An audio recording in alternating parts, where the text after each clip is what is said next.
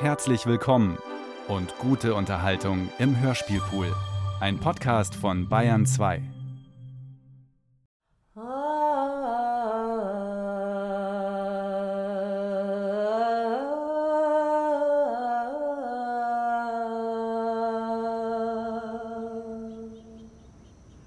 Das Schneckengrabhaus.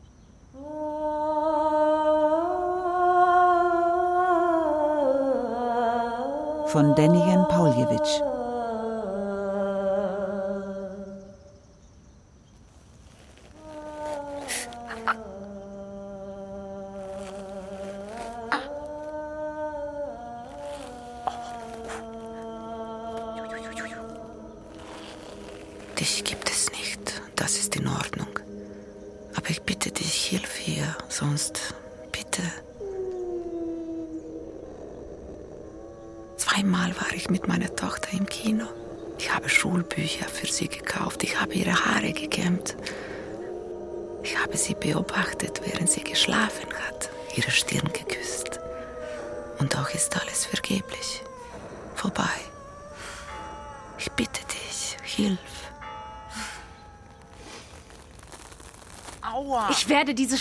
Stadt niederstechen und verbluten lassen.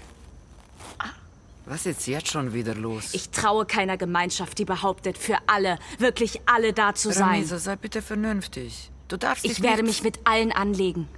Aber meine Hand muss jetzt frei werden, Mutter, um ein letztes Mal den Besenstiel zu packen und für 1,50 Euro das Laub zwischen den Gräbern hin und her zu schieben. Ich kann es kaum erwarten. Das hat das Kreisverwaltungsreferat beschlossen. Das muss man machen. Aua!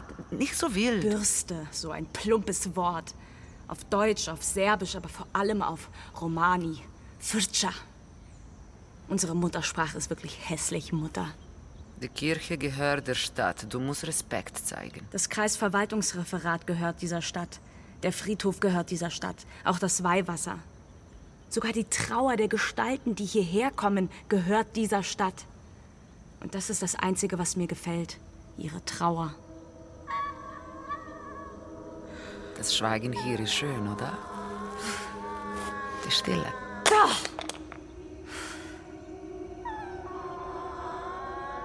Was wirst du morgen machen? Ich werde nicht gehen. Nein. Auch wenn Probleme einer Romney aus einem fremden Land im Süden in München nichts zu suchen haben, werden sie hier bleiben. Diese Stadt hat keinen Platz, keine Geduld, kein Interesse und vor allem keine Gnade. Aber auch ich habe keine Gnade. Das wird diese Stadt schon noch zu spüren bekommen. Auch wenn ihre Paragraphen entschieden haben, dass ich hier nichts zu suchen habe, werde ich nicht gehen. In Serbien habe ich nichts. Niemand hat dort etwas. Nicht einmal du. Ein großes Nichts. So groß, dass es sich in nichts auflöst. Die Paragraphen sind an allem schuld. Nein, es sind die Stempel. Sie überführen die Dinge ins Endgültige, in die Heimat. Niemals zurück in dieses fremde Land Serbien, das Kosovo, das Balkan-Chaos, wie auch immer es heißen mag. Nicht einmal meine alte Schule steht noch, denn super sexy Hausmeister hat sie niedergebrannt. Weil Obdachlose im Heizungskeller übernachtet haben. Das war ein Versehen. Er war betrunken und verärgert. Das habe ich dir schon erklärt. Seinen Mund hat er in deinen Kopf gesteckt. Danach den Schlüsselbund, den Putzlumpen und auch seine Angst. Du bist ein Loch ohne Boden. Du bist träge, Mutter. Rede nicht so mit mir. Bitte. Ich habe keine Mutter mehr.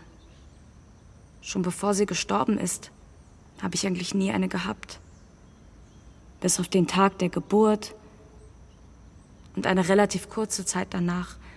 Was sind schon 17 Jahre? Ramisa. Ich war immer für dich da. Der Mutterschlüssel ist abgebrochen. Du leistest keinen Widerstand, du lässt deinen Schoß von einem Huhn voll scheißen. Liebe Mutti, also halt dein Maul. Dein erduldendes Maul, bleib still. Aber ohne mich. Danke, Servus.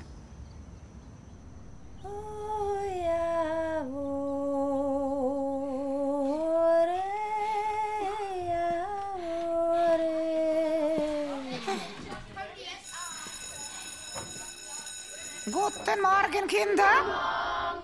So eine Fistelstimme hatte Herr Bralo, stimmt's? Ein Riesentyp, ein Riesenlehrer und klingt wie ein niesendes Plüschtier. Herr Bralo, ich habe Bauchweh.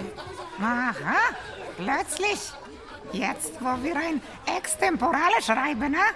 Ich rufe gleich bei der Polizei an, du wirst in Handschellen abgeführt.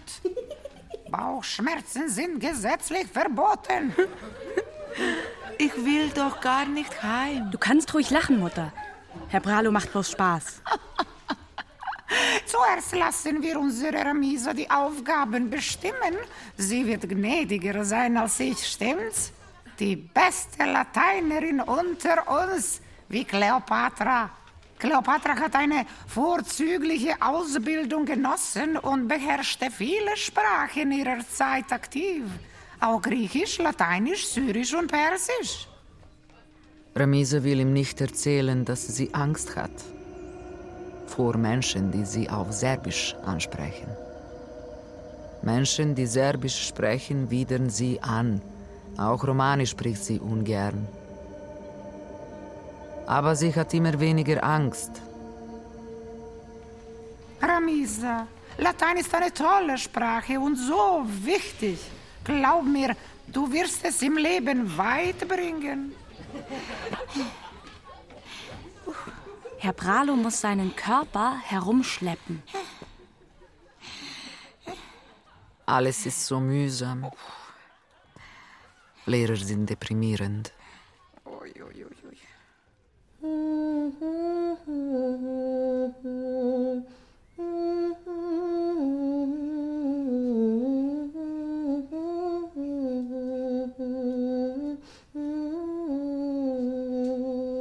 Nach der Schule dann einkaufen, dabei im Supermarkt heimlich eine Pastete aufreißen und zwischen den Regalen hastig aufessen. Am frühen Nachmittag ist der Laden fast leer. Danach Kutteln kochen und mit Mutter in der Nachbarschaft Altpapier sammeln. Für ein Kilo bekommt man bei der Abnahmestelle elf Dinar. Was ungefähr dem Wert einer halben Streichholzschachtel entspricht.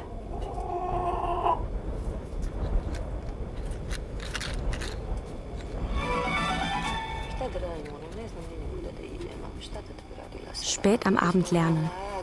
Da macht es mir am meisten Spaß, während Mutter den Kopf in die Fernsehröhre steckt. Das Bild ist nicht scharf.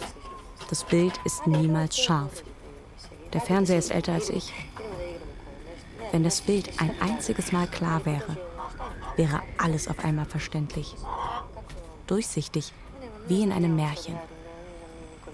Alles zurechtgerückt, das Geld würde aus den Schubladen hervorquellen, die Mutter endlich die Rakia-Flasche ablegen. Für diesen einen Tag. Sie würde begreifen, dass ihr keine Brille helfen kann, dieser einen verschwommenen Mutter, egal wie scharf das Bild wird. Ich würde nicht mehr das Huhn umarmen, das so schön in meinem Schoß schläft. Ramisa hasst das Huhn. Es tut mir leid, aber ich liebe mein Huhn. Dein Huhn. Mit dieser einnackten Sollbruchstelle am Nacken, die nach einer Axt schreit. Auch dein Sessel ist älter als ich. Älter als alles in dieser Blechhütte. Kein Karton, kein Klebeband kann den Durchzug aufhalten. Auch keine Geräusche. Der Lärm ist immer da, das ganze Bellen. Wenn Hunde sich langweilen, geht alles in der Siedlung kaputt.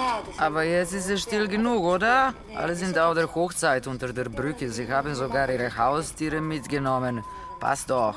Bis jemand in die Donau fällt oder die Polizei die Feier auflöst. Es ist leider nicht Latein, was ich lernen muss. Ich bin stolz auf dich. Du bist so fleißig. Auch wenn die Noten nicht die besten sind. Ich will nicht serbische Geschichte lernen. Alle im Buch, die Lächelnden, die Frauen, die Bärtigen, die Männer, alle sind unsere Feinde. Ach, Ramisa, sei nicht so anstrengend. Ich bedauere deinen zukünftigen Ehemann echt. Noch bevor das Schuljahr zu Ende ist, werden die im Buch abgebildeten im Ofen enden. Vor allem die besonders eingebildeten. Ah, unter einem riesen Holzscheit. Als Feuer für den Prebranac mit extra viel Zwiebeln und Tetovatsbohnen aus Mazedonien. Den größten Bohnen Europas. Eigentlich heißt das Land jetzt Nordmazedonien. Aus wenigen Zutaten, Bohnen, Zwiebeln, Knoblauch, Lorbeerblättern, Öl und Paprika, zaubert man mit etwas Geduld ein besonders herzhaftes Gericht.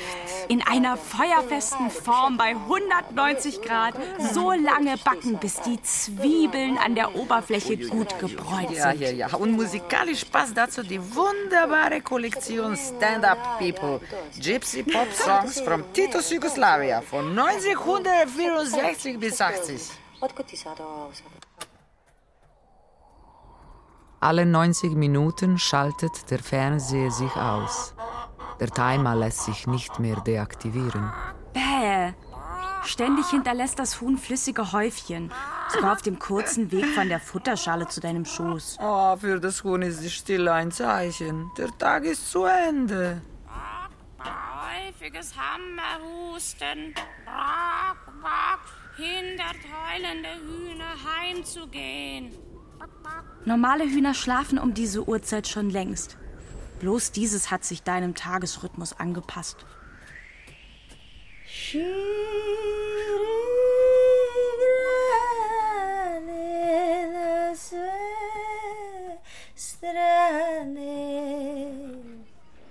Wie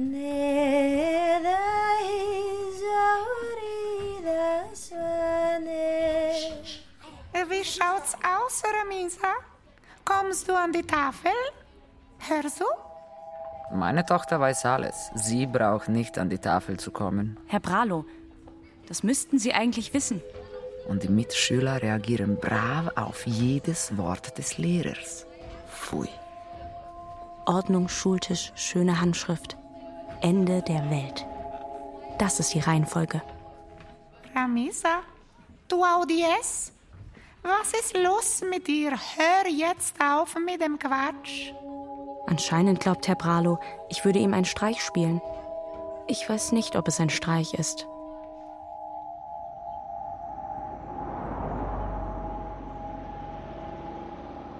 Stellen wir uns einmal gemeinsam vor, wir wandern in den Bergen und nach einem längeren Aufstieg erreichen wir endlich den Gipfel des Berges. Das Etappenziel. Ein guter Anfang, oder? Geht so. Also, der Gipfel ist das Etappenziel? Ja, gleich am Anfang das Interesse wecken mit einem ungewöhnlichen Einwurf. Warum redest du so geschwollen? Was ist mit deiner Stimme los? Ich habe am Wochenende bei einem Moderationscoaching mitgemacht. Ich kann das jetzt gut, das Reden.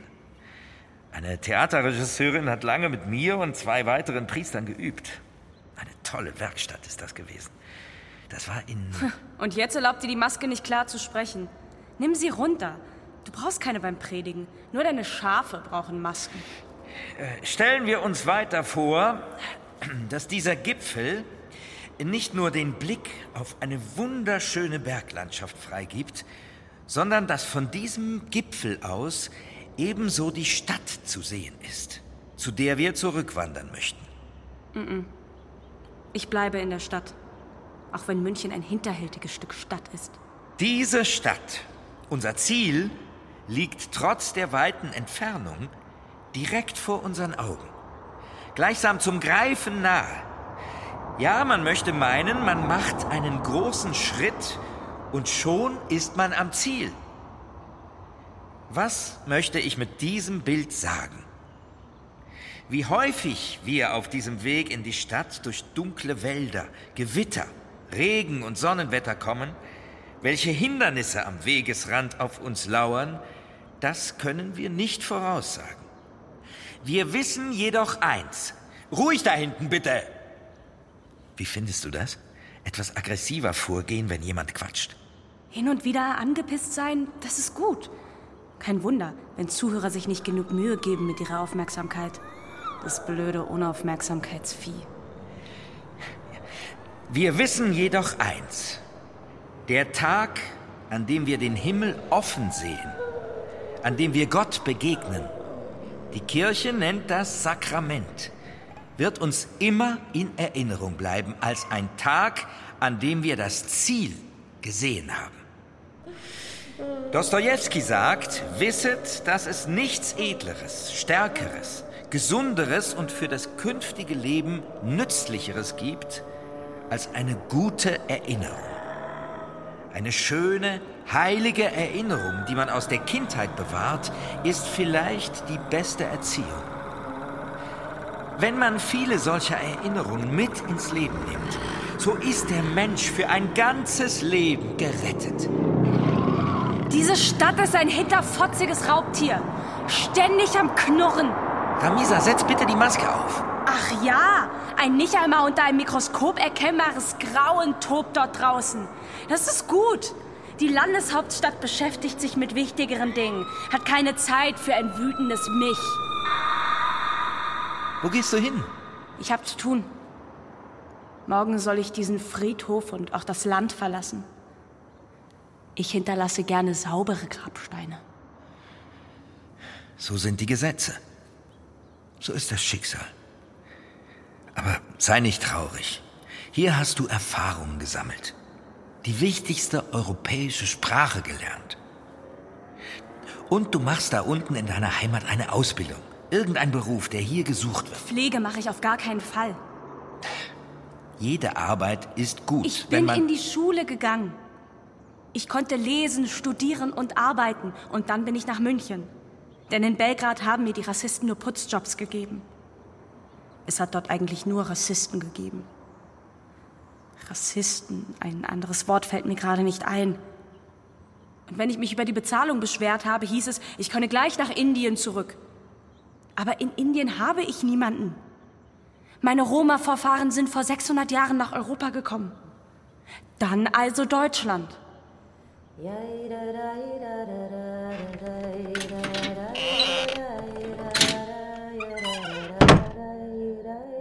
Eigentlich hat alles mit einem deutschen Minister angefangen, der Scharping heißt. Und der erläutert hat, warum ein Krieg gegen Serbien wichtig wäre. Und so hat 1999 die NATO das Land bombardiert. Die NATO gegen Serbien, das Kosovo gegen Serbien, Serbien gegen das Kosovo oder den Kosovo und so weiter. Auch wir wurden aus dem Kosovo vertrieben. Wir kamen nach Belgrad, im Norden Serbiens. Die NATO hat auch Belgrad bombardiert, die Hauptstadt von meinem neuen Land. Aber es ist nicht wirklich mein Land. Ich bin fremd und unerwünscht. Schon als siebenjähriges Mädchen. Auch als 20-jährige Frau bist du in Deutschland unerwünscht. Aber da findest du wenigstens noch einen Job. Zuerst aber soll man den Asylantrag stellen. Auch wenn man keine Aussicht auf eine Anerkennung hat als Romni aus Serbien. Denn in Serbien ist alles in Ordnung. Vor allem die Gesetze in den Büchern, weniger die Praxis. Und Stempel spielen dort eine kleinere Rolle. In der Zwischenzeit jedoch, bis man zurückgehen muss, kann man in Bayern Geld verdienen. Finanziell auf die Beine kommen, für die Familie. Das ist wichtig, Ramisa. Hauptsache, die Mutter ist glücklich wegen ihrer Tochter, die Geld nach Hause schickt.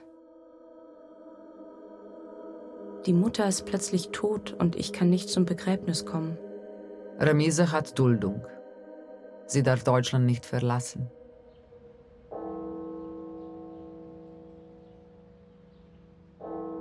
Jemand wird für alles büßen. Und die Stadt bietet sich dafür gut an. Ramisa. Ist in Reichweite. Ich bin mittendrin und die Stadt obendrauf, ahnungslos, fühllos dazu. Denn sie hat der Tochter mit dem Besen nicht einmal die kleinste Wohneinheit angeboten. Nicht einmal eine Garage oder eine Abstellkammer, in der man sich auf dem Boden ausstrecken könnte. Das Obdachlosenheim bietet ein Dach, auch speziell für Frauen. Dort ist es gefährlich. Man kann nur im Sitzen schlafen. So ist es am sichersten. Es gibt auch andere Möglichkeiten in dieser Stadt. Eigentlich hat mir diese Stadt etwas zur Verfügung gestellt, gar nicht so weit weg von hier. Einen Asylcontainer in der Prager Straße. Meine Mutter hat über ihr Bett ein Foto von der Karlsbrücke in Prag geklebt. aus einer Zeitung herausgeschnitten. Da möchte ich begraben werden. So eine schöne Stadt. Da wurden viele interessante Menschen begraben, hat sie gesagt. Aus welchem Grund auch immer. Immer wieder. Sie ist nie in Prag gewesen, kannte niemanden, der dort gewesen ist, wusste überhaupt nichts über diese Stadt. Vielleicht hat sie mal eine Reportage gesehen, in ihrem verwackelten Fernsehloch gemeinsam mit ihrem Huhn. Sie war aus dem Häuschen, als sie hörte, dass ich in der Prager Straße wohne. Wie groß ist der Raum? Zwölf Quadratmeter, ein Stockbett, ein Kühlschrank, ein Tisch, zwei Spinde und zwei Stühle. Meine Mitbewohnerin stinkt bestialisch und knurrt die ganze Nacht im Schlaf. Das Miststück hat gedroht, mich im Schlaf zu erwürgen. Ich wollte ihr kein Geld mehr leihen und sie hat mir die Bierflasche ins Gesicht geworfen. Ich hasse es, wenn Männer kleine Füße und brave Schuhe haben. Aber ein Priester in einer grünen Hose, das hat was. Ciao, Priester. Ich muss los. Wir reden später, Ramisa. Es freut mich, dass man seit einem Jahr Maske tragen muss, dass Münder versperrt werden. Meine Einwegmaske wird eine Ewigmaske. Endlos. Ad infinitum. Amen. Amen. Ach, das mit Dostojewski. Nee, das gefällt mir nicht. Ständig wird er zitiert. Am liebsten würde ich ihn von der Kanzel schubsen. Jedes Mal, wenn ich ihn sehe. Vielleicht doch etwas von Meister Ecker. Aber irgendetwas gefällt mir an ihm. Ohne zu ahnen, dass ich ihn beobachte, Meister Eckert geht immer, oder? hat er mal eine kleine Schnecke vom Gehweg aufgehoben und neben einen Blumentopf auf einem Grab abgelegt.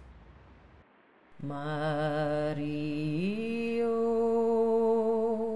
Delli bella cum rio moris tu tie Maro crotco morio denie. Sto tie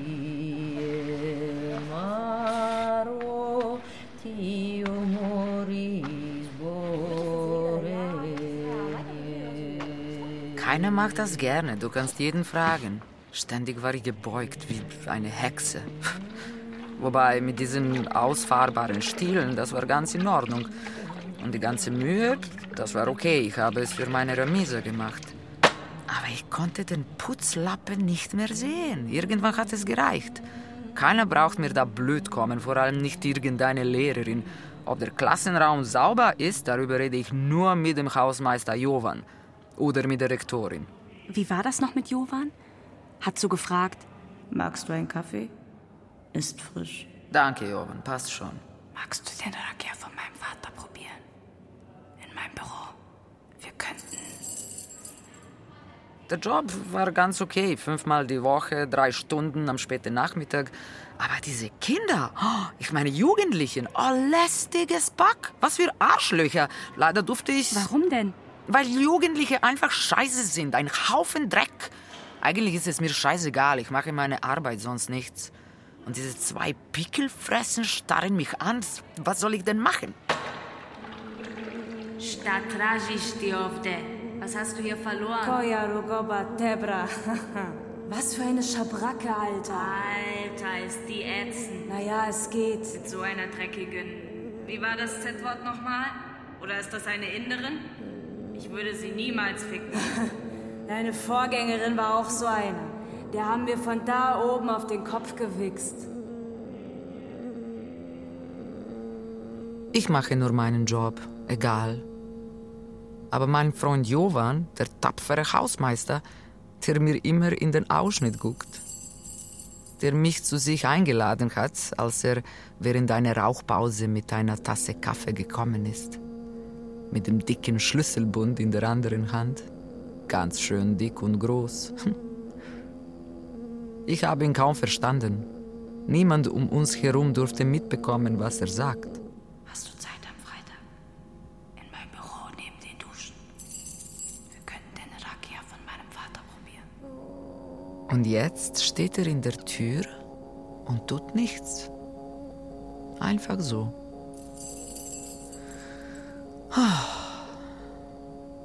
Wenn bloß mein Ehemann noch am Leben wäre.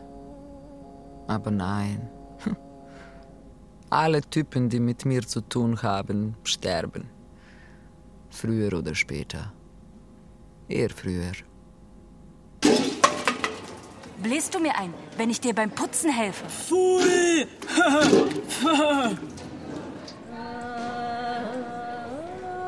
Sie sind eigentlich Kinder. Es sind auch andere da, alle im gleichen Alter. Ich warte, bis es vorbei ist. Verdammt nochmal. Ich glaube, ich sehe irgendwo hinten meine Ramise zwischen all den Schülern. Vielleicht auch nicht. Ist doch egal, sie weiß sowieso Bescheid. Sie soll bloß weggehen. Ich kenne Ramisas rosa Sportschuhe, die habe ich unserem Nachbar Ibrahim abgekauft. Am Anfang waren sie eine Nummer zu groß. Wir haben Zeitungspapier reingetan. Die werden schon elendig verenden, früher oder später, die kleinen Rotzlöffel. Sie werden sich im Suff die Köpfe einschlagen oder an eine Überdosis verrecken, an eine Alkoholvergiftung. Man sieht es ihnen an.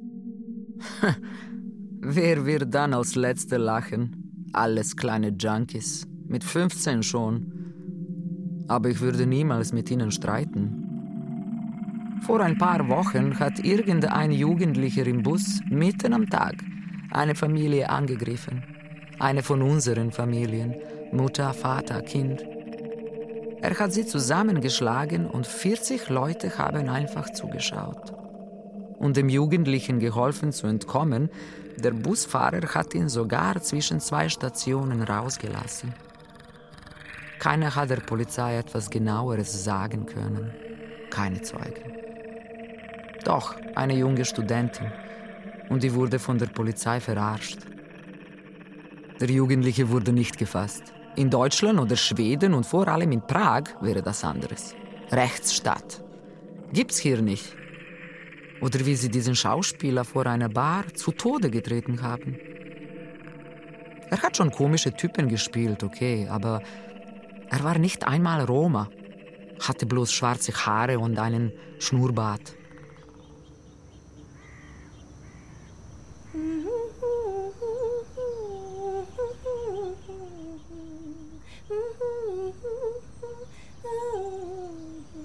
Da liegt er, Josef Birnmeier, der seine Frau nach 40 Jahren Ehe verloren hat und bald auch die Wohnung verloren haben wird, so dass er jetzt auf einer Bank vor dem Grab seiner Frau liegt.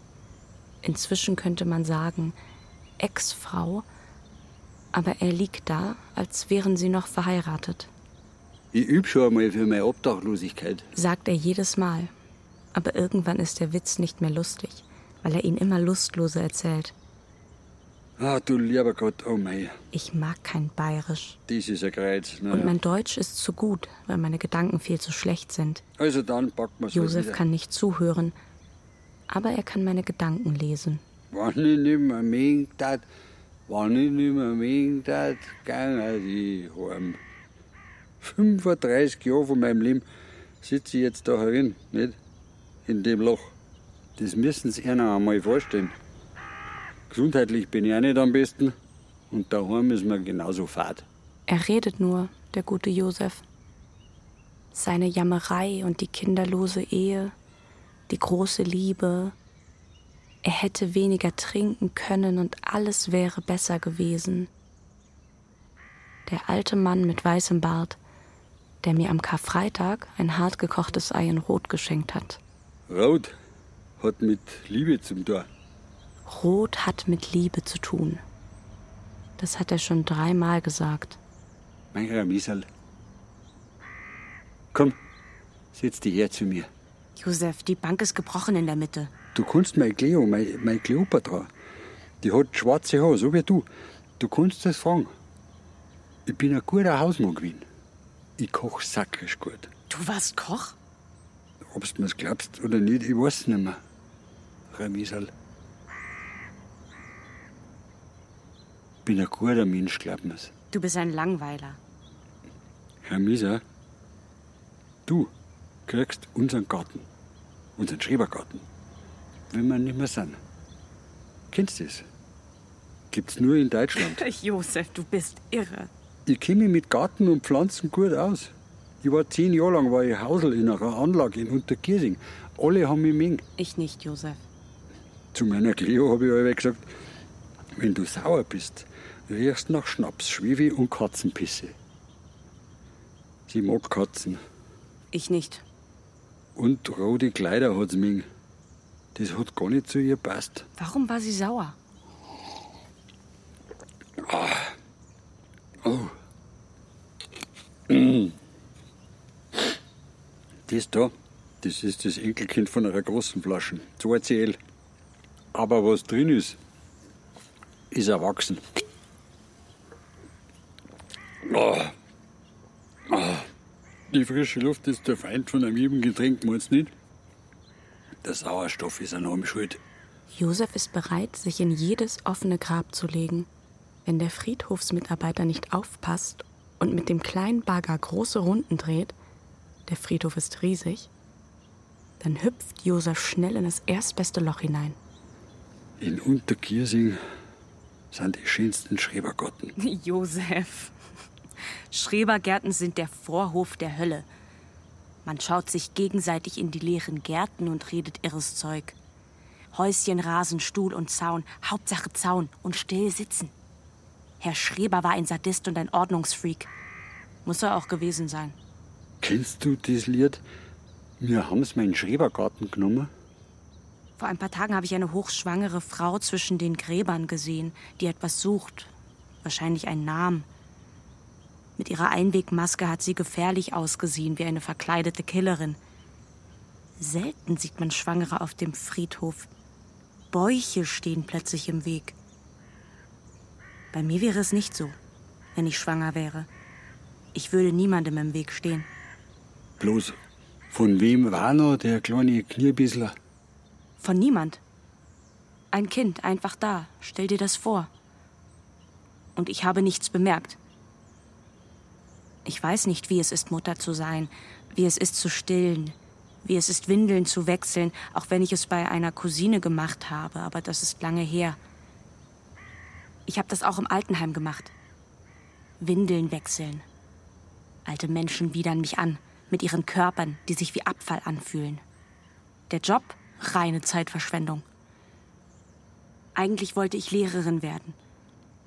Ich wollte unterrichten, ohne viel zu erzählen, ohne die Schüler zu langweilen. Ich hätte mit ihnen Latein gesprochen. Ausschließlich. Si Paulo infirmior esses te occiderem. Wenn du noch etwas schwächer wärest, würde ich dich töten. Nam seniores se bene defendere non possum. Alte Menschen können sich nicht so gut wehren. Quod utile mihi esse perspexi. Hat sie einmal zu einer alten Frau gesagt. Solche Sätze auf Latein zu sagen, das hätte gedauert. Ich habe so viel vergessen.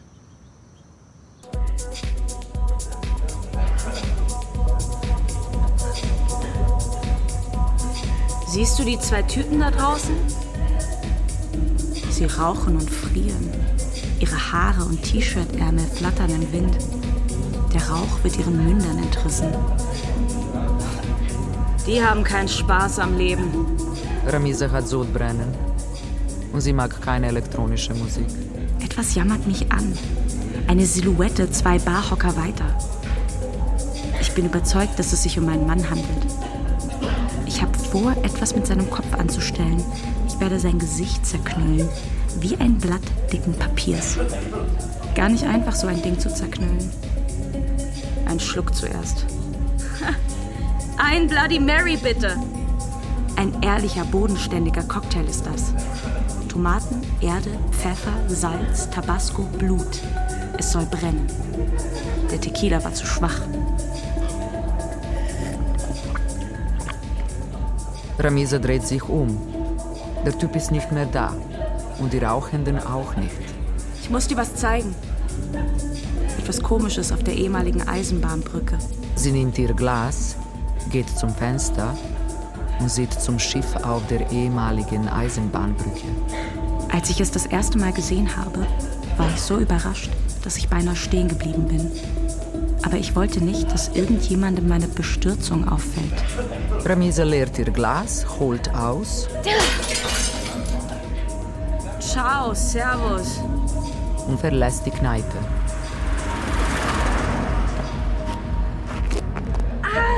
Ein Glassplitter bleibt in ihrer Schuhsohle stecken. Blut läuft ihr aus dem Schuh.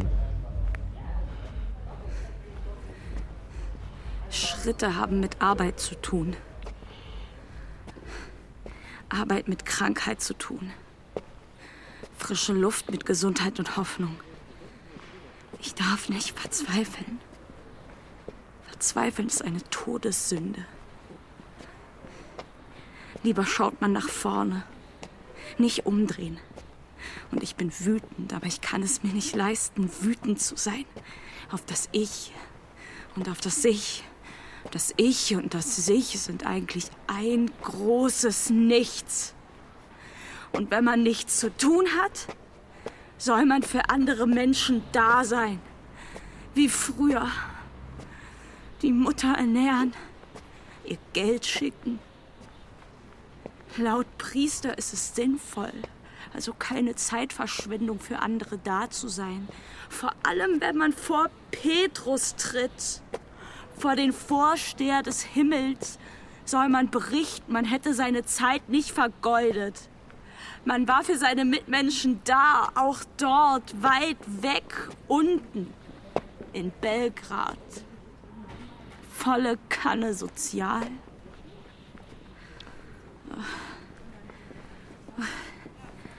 Wo war ich stehen geblieben? Hast du Taxi Driver gesehen?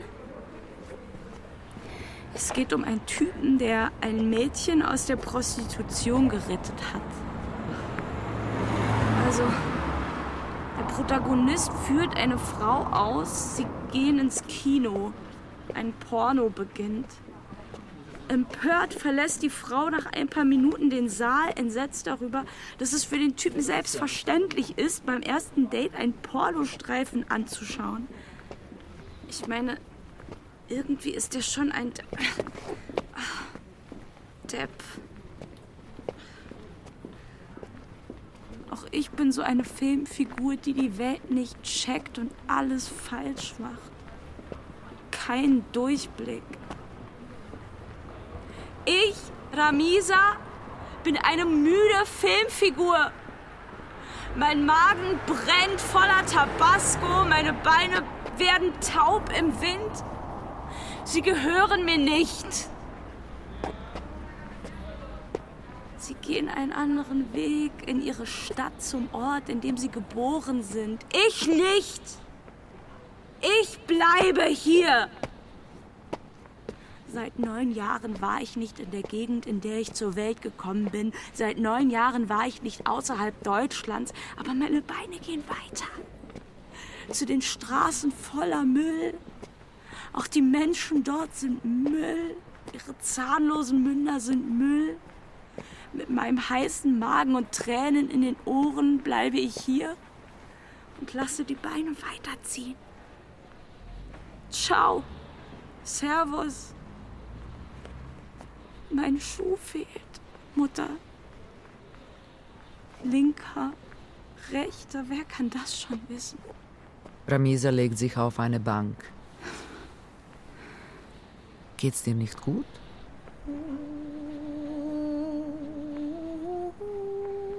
Nur kurz ausruhen. Ich träume, wenn überhaupt, nur von kaputten Häusern. In so einem Fall habe ich irgendwo gelesen, empfiehlt es sich, auf den eigenen Körper zu achten. Haus und Haut liegen nah beieinander. Und gar aus und Leichenschmaus sind auch nicht weit auseinander. Sollte eines Tages zu meiner Ehren ein Denkmal errichtet werden, weil ich mich für etwas eingesetzt habe.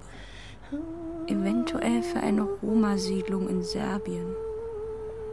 und dabei auch Geld im Spiel gewesen ist für Bildung und teure Medikamente, dann würde es eine Ruine werden. Nix extra bauen. Man könnte auf ein Haus, das in Trümmern liegt, zeigen und sagen, Ramisa. Keine Zeitverschwendung. Womit vergeude ich meine Zeit? Time Vomit. Mit Kotze vergeude ich meine Zeit. Ich will meinen Alltag nicht sinnvoll gestalten. Tatenlos warten ist ebenfalls in Ordnung. Jetzt aber lasse ich los. Und wenn es heute der letzte Tag wäre, der Tag, ich würde mal sagen, lass einfach los. Lass einfach. Lass einfach los. Ich stelle es mir vor, es ist vorbei. Ich kann mich nicht an meine Mutter erinnern, an meine Pläne. Danke, Königin Alkohol. Ich werde eine große Spur hinterlassen. Die Verwüstung im Schein zitternder Flammen. Nach einem Schluck Schnaps brennt die Welt viel besser. Meine Ramise trinkt nur einmal im Monat. Dann aber richtig. Wenn das frische Geld auf das Konto kommt. Zum Feiern. Sich etwas gönnen. Es soll brennen. Der Sauerstoff ist an allem schuld, oder? Na gut. Mein Magen versickert zwischen den Bankbrettern und seine Schmiere wird auf dem Asphalt der Thalkirchner Straße bleiben. Ein Teil dieser Stadt im Licht des Nachtverkehrs. Jawohl. Remise winkt ein Taxi herbei und legt sich auf die Rückbank. Hallo, guten Abend. Guten Abend. Unbekannte Menschen haben ein großes Herz, habe ich mal irgendwo gehört. Und sie verstehen andere unbekannte Menschen, die Angst oder ein anderes Problem haben, am besten. Habe ich recht? Wohin möchten Sie? Hast du meinen blutenden Schuh dabei? Ich habe meinen Schuh verloren. Was haben Aschenpuddels Tauben gesagt? Rucke de Guck, rucke de Guck. Blut ist im Schuck, der Schuck ist zu klein. Der Schuck bringt Glück. Oder so ähnlich. Die rechte Braut, die rechte, sitzt noch daheim. Oder sie liegt auf der Bank. Oder? Fahr los! Ich brauche ein Bett. Hä, was? Man kann die Verantwortung abgeben und trotzdem in einem Feldbett schlafen. Äh, ähm, Sitzen, so wie ich. also wir fahren schon mal los und Sie sagen mir einfach die Adresse. Heute, heute Nacht gehe ich in die Unterkunft. Im Feldbett. Dazu bekommt man ein Butterbrot und Kaffee. Mit dem Gesicht im besten Kopfkissen aller Zeiten, das ich in meinem Ranz nimmer dabei habe. Im Aldi für 21,99 gekauft. Das für den Nacken und Kopf und alles andere Schmerzvolle gut ist. Alle Probleme beginnen im Kopf. Und man kann sie lösen auf dem langen Weg zu den Füßen. Manche Menschen können aufbrechen und unterwegs ein Ziel auflesen. Ich hätte gerne auch so ein Ziel. Es sollte plötzlich am Straßenrand auftauchen. Ich werde ein ruhiges Versteck finden, das ist mein Ziel. Und sobald ich sicher auf den Beinen bin, montiere ich ein Straßenschild ab und nehme es mit als Glücksbringer. Am besten das Tumblinger Straße-Ding dort. Ich fühle mich als Münchnerin. Die Zuneigung ist irgendwann unvermeidbar. Nistet sich im Alltag ein.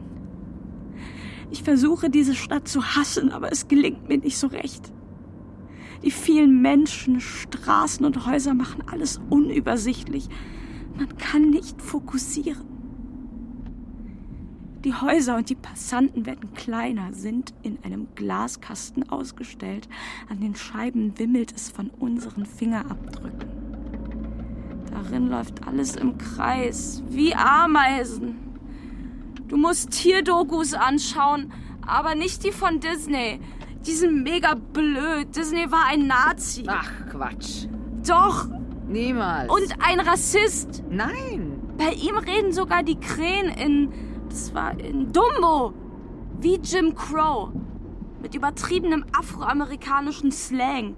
Wenn Disney ein Serbe gewesen wäre, dann hätten die Krähen Romani gesprochen.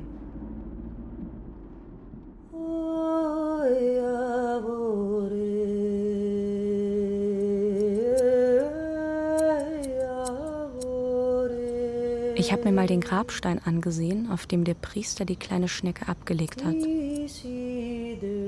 Eine Rechtsanwältin liegt darunter, gestorben vor gar nicht so langer Zeit. Ist auch nicht besonders alt geworden. Ein cooles Anwältengrab mit einer Ranke auf dem Grabstein. Alle müssen wissen, dass Johanna Welten Rechtsanwältin war.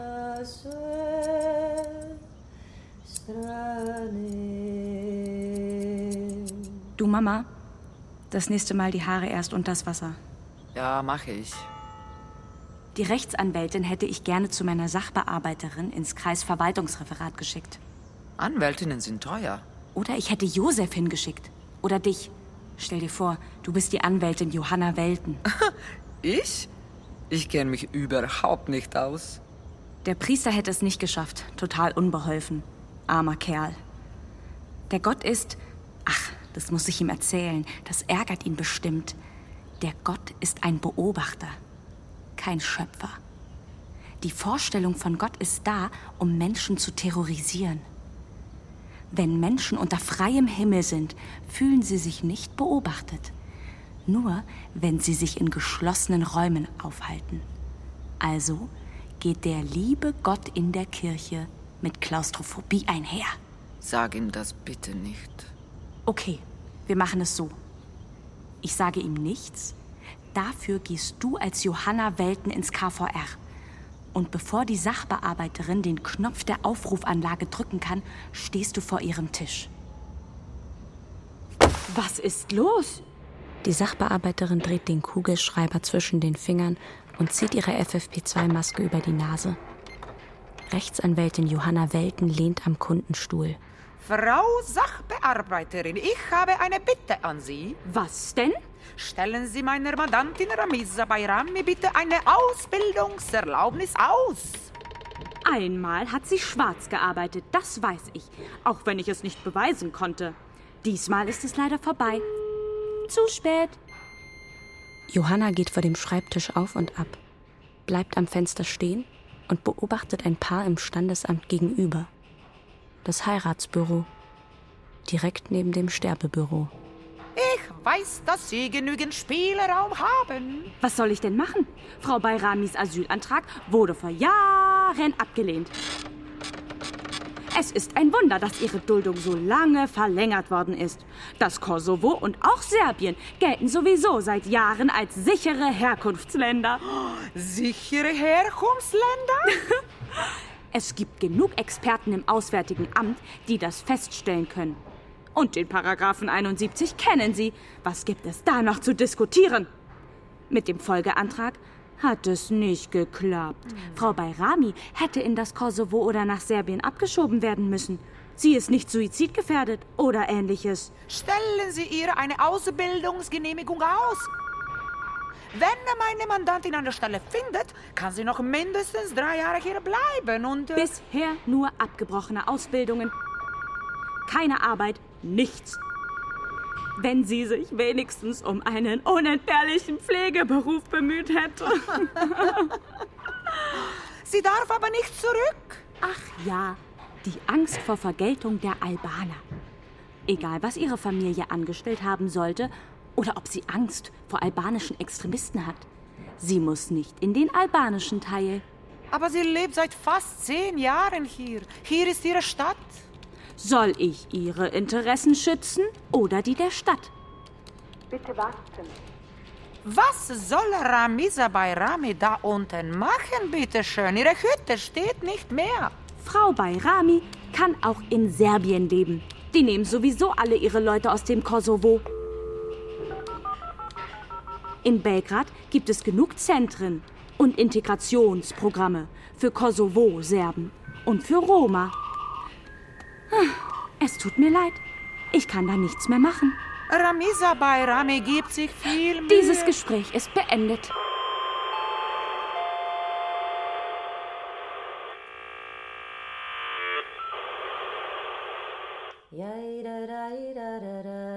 Johanna Welten verlässt das KVR und setzt sich an den Tisch in ihrem Büro. Sie wirft einen Blick auf ein Formular, an dessen oberer linken Ecke ein Passfoto mit einer Büroklammer befestigt ist. Sie betrachtet Ramisas ausgeprägte Wangenknochen. Darunter steht der Name Ramisa Bayrami und das Geburtsdatum 1992 in Prizren, Kosovo, ehemaliges Jugoslawien. 2012 nach Deutschland gekommen. Abgebrochene Ausbildung an der Berufsschule für Garten- und Landschaftsbau 2016. Gelegentlich gearbeitet. Gastronomie, zwei Zeitarbeitsfirmen, Hundesitterin. Johanna Welten blättert weiter durch ein paar Zeugnisse, ein handbeschriebenes DIN A4-Blatt, eine klare, gut leserliche Handschrift. Johanna hat das Gespräch mit Ramisa aufgezeichnet und transkribiert. Danach hat Ramisa das Dokument unterschrieben und an ihre Sachbearbeiterin im KVR geschickt. Johanna hat eine Kopie bekommen. Liebe überarbeitete Bearbeiterin meines Falles. Das mache ich nicht mehr, es reicht mir. Eine Zeit lang habe ich bei einer Omi gearbeitet. Mitten in der Nacht schreibt sie mir eine SMS, sie will essen, sie hat Hunger. Ich schreibe zurück, was soll ich denn machen? Ich bin in München, du in Erding. Einen Monat lang hat es Probleme mit der S-Bahn gegeben. Wenn ich eine S-Bahn verpasst habe, musste ich eine Stunde auf die nächste warten. Danach habe ich es in einem Krankenhaus versucht. Dort gibt es ein großes Gebäude für Leute, die da arbeiten und Ausbildung machen. Jeder hat sein eigenes Zimmer. Ich habe verschiedene Sachen gelernt, sehr kompliziert, hygienische Sachen, wie man die Hände desinfiziert, wie man mit Patienten umgeht, wenn ihnen schlecht ist und wie man den Menschen, die nicht selbstständig sind, hilft, sich zu waschen. Das ist nicht so schlimm. Es gibt Sachen, die viel schlimmer sind. Wir haben einen Patienten gehabt, der hatte eine Wunde. Richtig eklig, hinten am Rücken. Eine offene Wunde, drin der freie Knochen. Es hat übel gerochen. Ich habe die Wunde sauber gemacht. Wenn wir ihn gewaschen haben, hat er immer gekackt. Ich bin ganz ehrlich, ich bin geschwommen in der Kacke. Von oben bis unten bin ich voll gewesen. Er sitzt auf einem Duschstuhl und ich muss das Ganze rausziehen, um zu gucken, ob er noch Stuhlgang hat. Ich ziehe und alles ist voll. Ich bin in den Personalraum gegangen. Alle haben mich gesehen. Ich habe mir neue Kleidung geholt, mich gewaschen und weitergearbeitet. Für den alten Mann ist es zu spät gewesen. 90 Jahre alt, operiert, nach einer Woche gestorben. Die Sachbearbeiterin ist bestimmt schon mal hier auf dem Friedhof gewesen, hat womöglich das Grab ihrer Großmutter besucht und nebenbei mich gesucht. Warum auch nicht? Die Welt ist klein, vor allem in München. Aber Ramisa ist unauffindbar. Ich atme flach, spreche meinen Namen nicht aus und werde unsichtbar. Die Frau Sachbearbeiterin ist durstig. Dort, wo man die großen grünen Gießkannen auffüllen kann, überlegt sie, ob sie einen Schluck Wasser aus dem Hahn trinken sollte. Ich überlege, ihr den Kopf in die Betonwanne zu drücken. Ist sowieso kein Mensch in der Nähe. Keine Zeugen.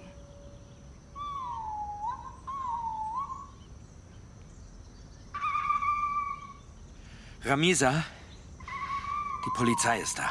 Ich bin bald nicht mehr da, aber bereit für den Kampf. Sei vernünftig. In deiner Lage ist es besser, nicht mit dem Gesetz in Konflikt zu geraten. Was soll ich machen? Schweigen? Mich von Ihnen einfach mitnehmen lassen? Sie wollen nur ein kurzes Gespräch mit dir führen. Dich warnen. Männer in Uniform. Das Letzte. Am besten, du gehst freiwillig. Wenn sie dich abschieben, wird ein jahrelanges Einreiseverbot verhängt. Du hast noch ein paar Stunden Zeit, die Stadt und das Land zu verlassen. Es gibt keine Städte. Es gibt nur Tunnel und Straßen und Straßen haben keine Bedeutung. Lieber extra durch Dickicht und Wald reiten, durch Lianen und Gebüsch und Mücken zerkratzt und zerstochen? Lieber mit dem Kopf durch die Felswand. Ramisa, warte!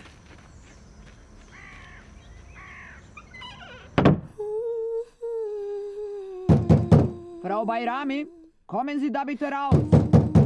Hab keinen Bock, mich ständig zu wehren. Ramisa! Putzen und warten, das geht nicht mehr. Komm bitte raus!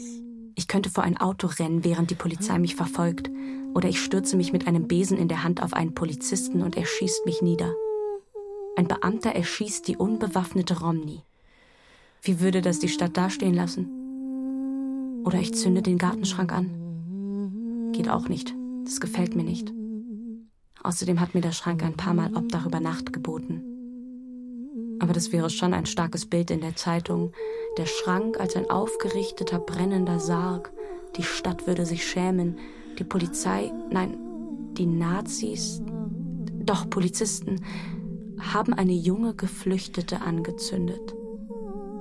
Ich könnte Nazis aus Belgrad und auch aus München hierher locken. Die Nazis auf der Welt sind miteinander verbunden genauso wie Friedhöfe durch lange Tunnel verbunden sind. Kommen Sie da bitte raus! Es hat mich noch nie interessiert, was in den Hirnen und Herzen von diesem Nazi-Pack vorgeht, was da vor sich geht in ihrem Inneren. Quasi, ob sie eine Seele haben, Gefühle, große Ängste und so weiter.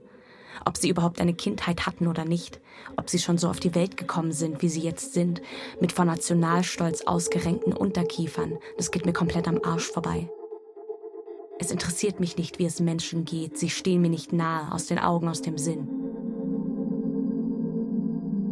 Die Mutter. Seit neun Jahren habe ich sie nicht gesehen. Die Mutter ist inzwischen nicht existent. Und ich bin erleichtert, dass ich nichts mehr nach unten schicken muss, vor allem kein Geld. Helfen. Das war bloß die Gewohnheit, der Zwang. Das macht man oder nicht. Aber eine waschechte Zombie-Apokalypse, das ist toll richtige Nazi-Zombies, die man an der Gurgel packt.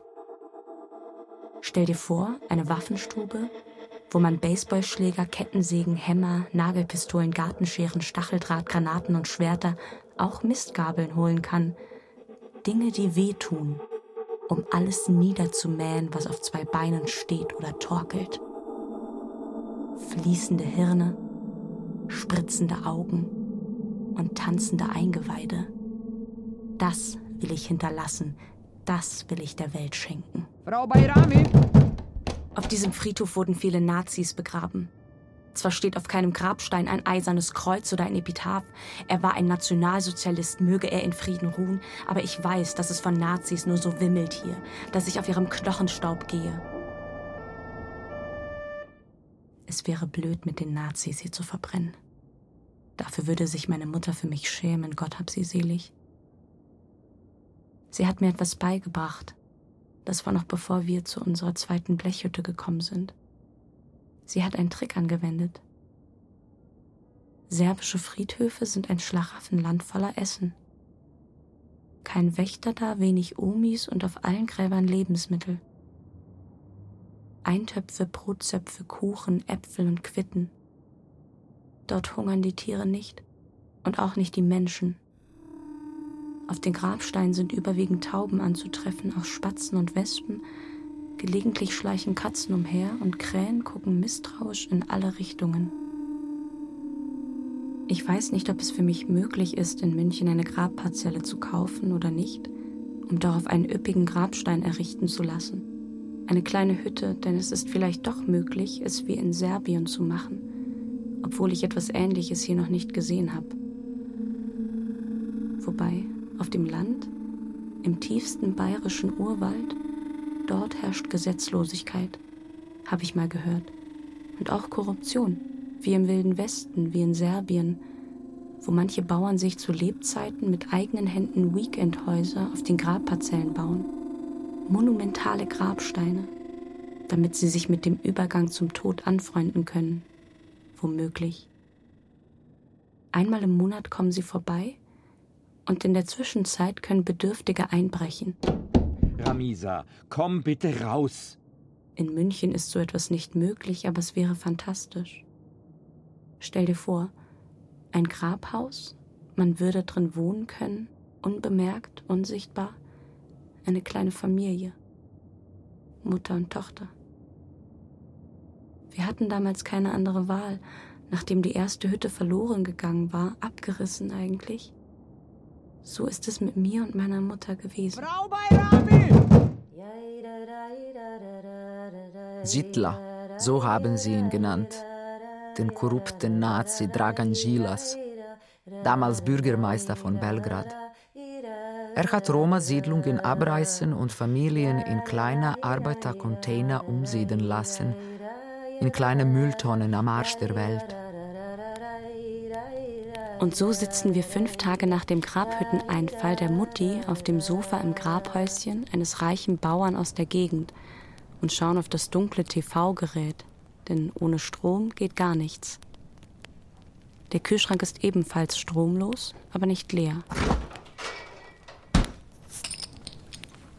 Die Mutti hat Durst und ich, ihre minderjährige Tochter, darf sowieso kein Alkohol trinken. Ich mache es mir lieber auf dem Sofa bequem. Eine Schnecke. Ich muss mich verlaufen haben. Wo ist der Ausgang? Hier kann man nicht überleben. Vom Staub lebt man nicht und auch nicht von Kekskrümeln oder, oder Whisky und Rakia, die hier ständig beim Anstoßen auf die Toten vergossen werden. Remise bringt von draußen Blätter und Moos, wirft sie in die Keksdose, die sie im Kühlschrank gefunden hat, setzt die Schnecke hinein und schüttet das letzte Norgelbier darüber. Es steht im Moment keine andere Flüssigkeit zur Verfügung und Schnecken mögen es feucht. Das weiß jeder. Genau. Ich werde den Friedhof verlassen, das Schneckenhaus mitnehmen und ins Unbekannte gehen. In den schönen bayerischen Urwald. Einmal werde ich stehen bleiben und die Keksdose anstarren. Das kleine Haus, das sich mit Nazis aus aller Welt füllt. Alles im Schnaps ertränken. Frau Bayrami, kommen Sie da bitte raus. Irgendwo wird sich schon noch eine kleine Flasche finden lassen. Vielleicht das Enkelkind einer großen Flasche.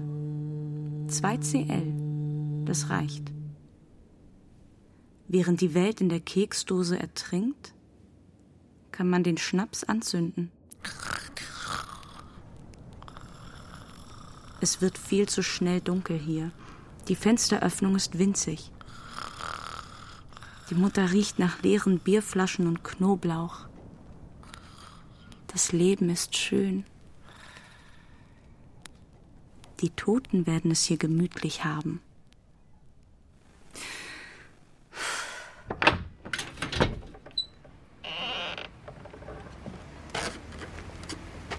Ramisa.